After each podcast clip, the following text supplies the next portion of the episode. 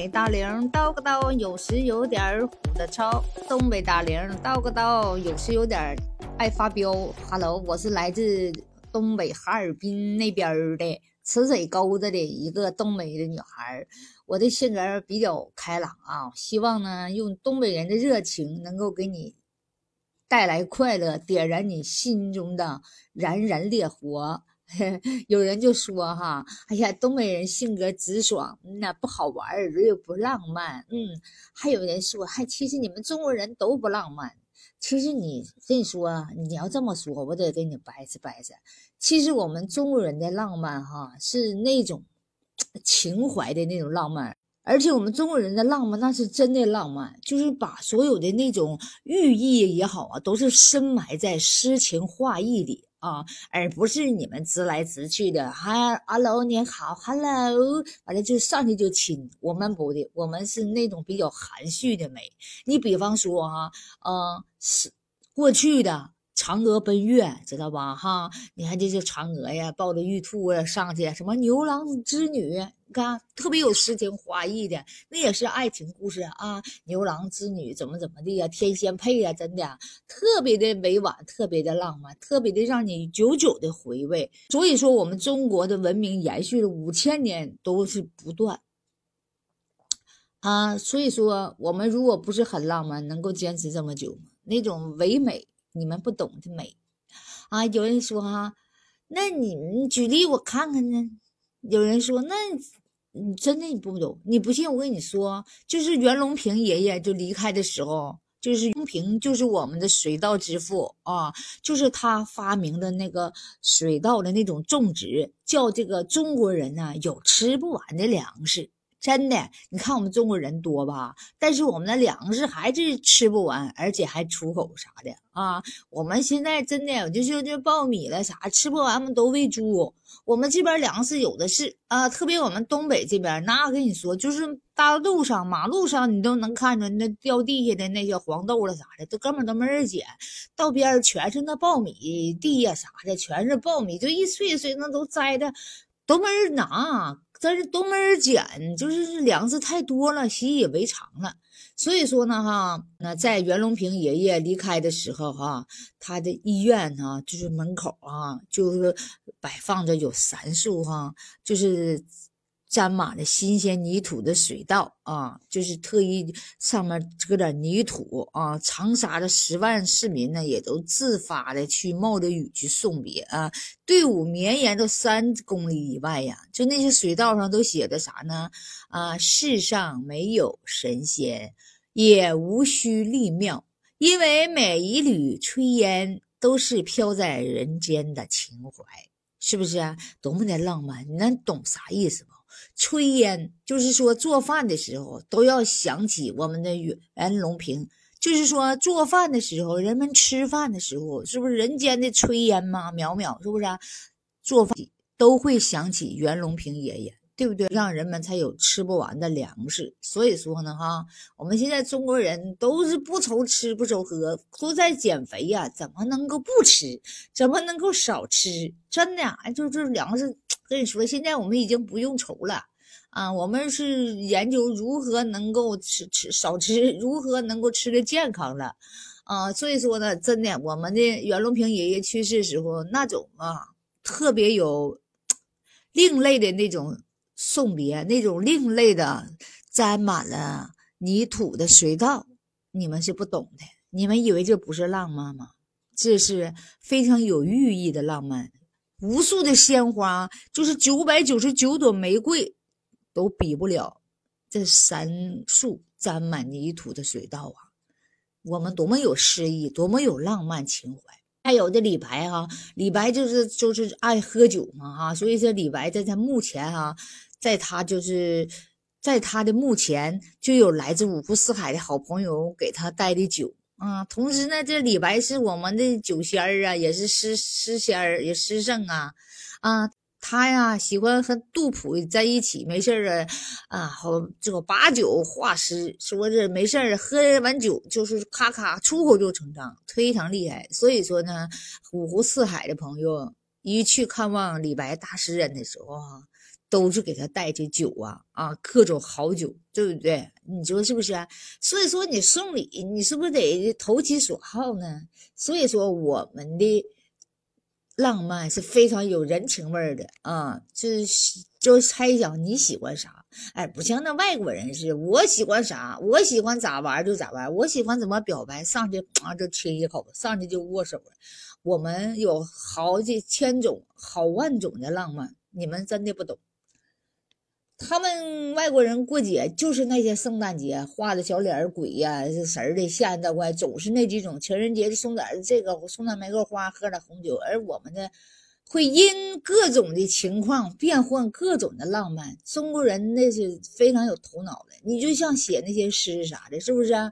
窗前明月光，疑是地上霜。举头望明月，低头思故乡。这个外国人没有吧？我们的诗啊，唐诗多少首啊？啊，上万首吧？啊，那每一句唐诗那都是精华呀，是不是啊？那时候就用那几个字就概括了一段意思。所以说啊，一般人你是真的不懂的。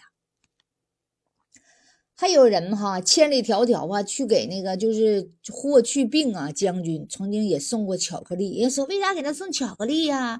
巧克力这玩意有糖不好。但是呢，因为呃，因为我们非常懂，他才是一个二十来岁的小朋友去去，因为他去世的时候才二十来岁呀，是一个小朋友啊，也非常喜欢吃糖吧，非常吃也是非常喜欢吃甜的吧，所以说有人就给他。看望他的时候，给他带巧克力啊，在他的墓前。还有那武汉那个，就是这次疫情的时候，就是受灾最严重的武汉，是不是啊？啊，你说就在疫情期间，全国各地的人都送去了温暖呐，就就是说什么呀都有啊，在天桥上啊都印着有啊，疫情期间全国人对武汉的那种。祝福在武汉人民的那份勇敢，所以说呢，哎呀，就是全国人都特别的关心，因为他们在疫情期间是受害最严重的地区嘛。还有哈，零八年的汶川地震的时候，就曾经就一个罗汉寺里哈，四川的一个罗，四川一座罗汉寺里就收留了一群无处安置的，就是准妈妈。咱都知道哈寺庙啊，那是清界之地呀，是不是啊？不允许有什么妇女了，特别还带孩子的啊，到来到寺庙，在寺庙里住，啊，而且你说生孩子时候还肯定是要。有点流血啊什么的，但是这些僧生们哈却没有嫌弃啊，而且呢打开寺门，而且呢还给他们呢呃烹饪各种的荤性的那些肉啊什么的，就是大补的东西啊，为他们滋补身体。呃，所以说这对于来讲，这对于一个寺庙来讲，按理来说是太犯规了，是不是？但是呢，生命啊。最宝贵，所以说呢，僧僧们呢，什么也没有忌讳啊，主动就把这些啊孕妈妈们哎接到寺庙里，然后收留他们，给他们做这个婚的呀啊，然后呢，小宝宝也是说出生了，顺利的出生，刚好是一百零八个，这是一百零八罗汉嘛，这是嗯，真的是不是说？所以说呀，在这个情怀的面前啊，所有的规矩，所有的约束。都无济于事。我们中国人最重的就是情义，最重的就是情怀啊。所以说，你们看，我们跟这个就是各国呃在一起做生意也好，我们从来没有强制，对不对？我们都是和平相处啊，都是那种属于说特别重情怀。你是不是？你比如还有那某湾的战争啊，我们说从来。不打自己人，所以说呢，即使我们自己受伤了，你看当时有好多我们的那些警察啥的啊，自己都被那些呀所谓的捣乱分子啊，这家伙啊给整受伤了，也没有开一枪一炮，也不像那外国没事啊，动不动每个人都持枪，我们的枪支不允许每个人佩戴枪支，警察也是不允许你随便开枪，这万不得已的时候啊。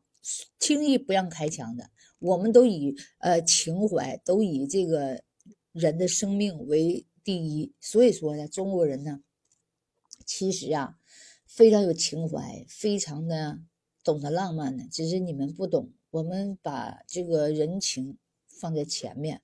还有这个奥运冠军夺冠的时候啊，外国人只会说啊，你们好厉害，好牛啊，而我们的解说却是呢，除却君身三重雪，天下谁人配白衣啊？这诗情画意谁懂？嗯，还有在法国巴黎这个埃菲尔铁塔下，哈，有块特别的地砖，上面呢用中文写的哈，如果你想家了，可以站在这块中国的石砖上。你看着吗？我们把这个就是在外国的这些游子啊啊想家的时候，特意呢就是不知道谁是这啊放了一块中国的石砖。铺在地上，叫他们想家的时候啊，就到这里来，是不是啊？你看，特别那一阵儿哈，特别那一阵儿，就是说在外国那时候，就是受到那个打仗就乌克兰的那阵啥，我们主主动都是，只要你会说中国话啊，只要你会唱我们的国歌，都把你接送回来。所以说，每一次世界上都能体现了中国人的这份情怀啊。只要你是中国人，我们就是兄弟姐妹啊！不论你在哪里啊，我们都会接你回家。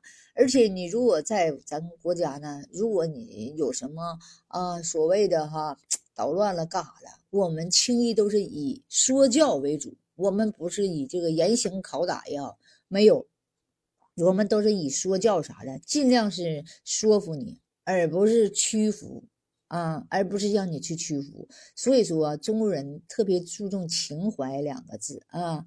这是我们的古代的那些浪漫，记得吗？就是我们有时候嫦娥奔月呀，啊，那就说实话呀，那就说我们中国人在很早的时候就有了上月球上的这个愿望啊。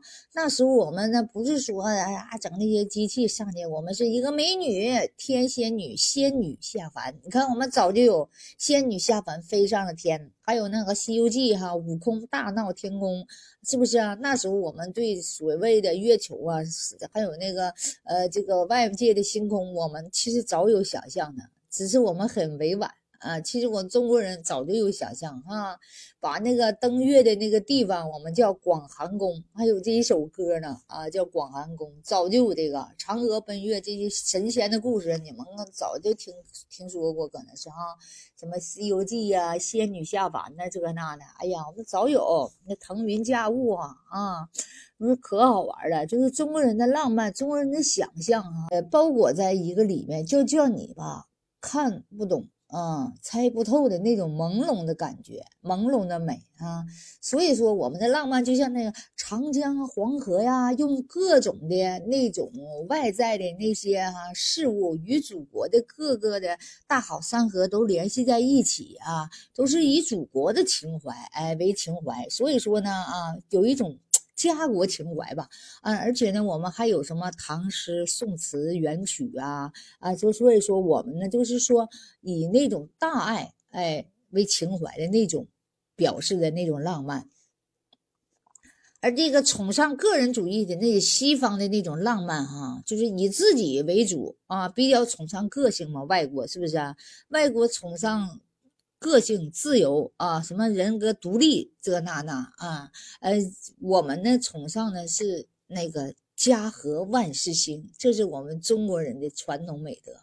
家和万事兴，哎，就是小家大家，大河无水小河干，这都是我们中国的这种啊大爱，这种大大的浪漫。所以说呢，哈，呃，我觉得我们中国的浪漫。真的很宽广，我们的中国人的浪漫真的是很情怀，所以说啊，我想这种浪漫可能也只有我们中国人最懂，所以说啊，我们的浪漫会永远的浪漫下去，我们的浪漫真的是浪漫，只有懂的人才会懂你。么么哒哒，哇，好浪漫哦！我要出去浪漫一下，放个烟花，么么哒哒。